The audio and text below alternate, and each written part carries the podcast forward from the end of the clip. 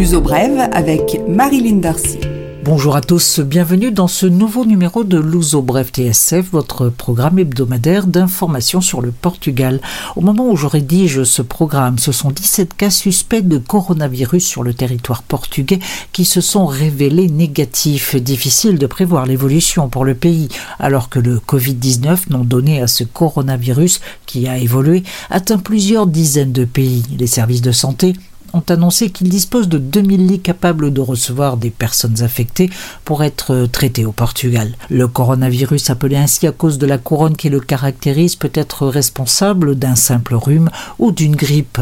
Le Covid-19 est un mutant dont la caractéristique essentielle est sa capacité à se propager. Nos eaux brèves donnent les recommandations d'usage, tousser dans un mouchoir ou dans son coude, se laver les mains fréquemment et éviter de faire la bise et de serrer les mains à des personnes souffrantes. Alors que les voyages en provenance de Chine ou plus généralement d'Asie ont fortement diminué, le Portugal annonce qu'il espère attirer un million de visiteurs dans le pays après la fin de l'épidémie de coronavirus.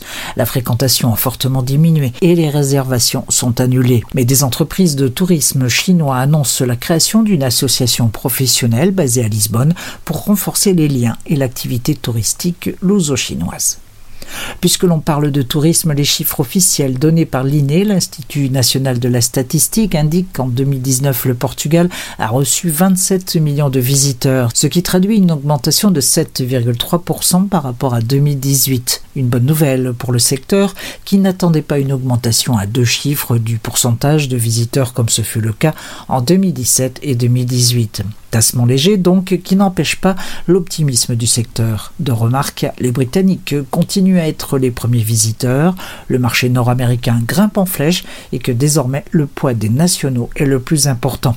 Des 49 millions de nuitées enregistrées en 2019, 21 millions sont le fait de portugais. C'est donc bon à savoir. Bruxelles vient de nouveau de placer le Portugal dans la catégorie des pays à surveiller économiquement.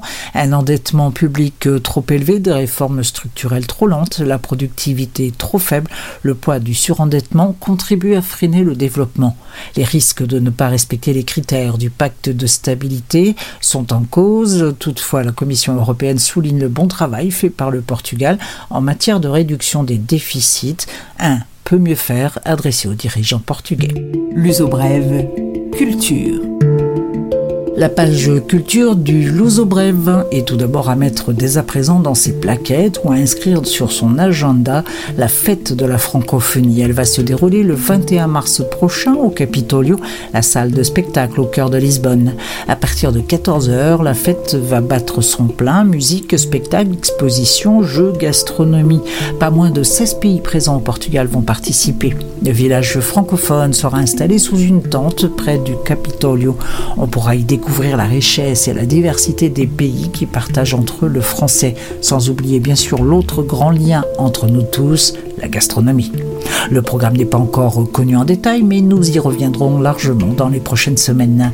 La fête de la francophonie, Festa da Francophonie, pour les francophones, mais aussi et surtout pour les francophiles. Parlez-en autour de vous, c'est une belle journée en perspective. Porto, c'est aussi Fantasporto, l'un des plus anciens festivals de cinéma fantastique au Portugal et l'un des plus anciens tout court. Le Fantasporto fête ses 40 ans, bon anniversaire. Des classiques à voir et revoir comme Blade Runner pour l'occasion, mais aussi des avant-premières et des productions en provenance de 37 pays. Un beau festival qui traverse les années sans une ride. Commencé le 25 février, le Fantasporto se poursuit jusqu'au 8 mars. Billet à 5 euros, passe coupe-fil intégral à 60 euros.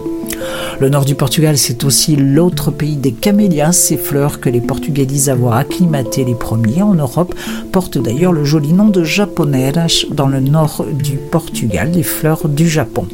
Les buissons qui croulent sous de généreuses floraisons ont leur fête à Porto les 7 et 8 mars, une 25e édition de la fête du camélia qui va se dérouler à Alfandega, mais aussi dans plusieurs rues de la ville et à l'église de la Miséricorde. Exposition à l'entrée libre et choix du meilleur camélia, une jolie fleur que les Portugais du Nord affectionnent particulièrement. Elle ouvre au public le 28 février l'exposition interactive Mythe Vincent Van Gogh.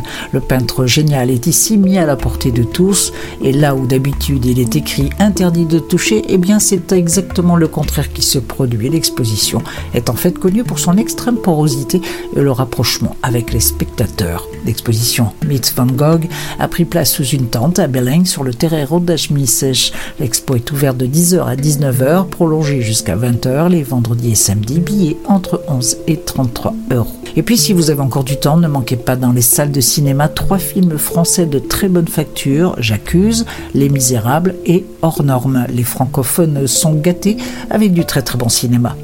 C'est tout pour cette semaine. Rendez-vous le 4 mars pour la prochaine édition de ce programme en collaboration avec la radio TSF et le Louzo Journal en France. D'ici là, portez-vous bien.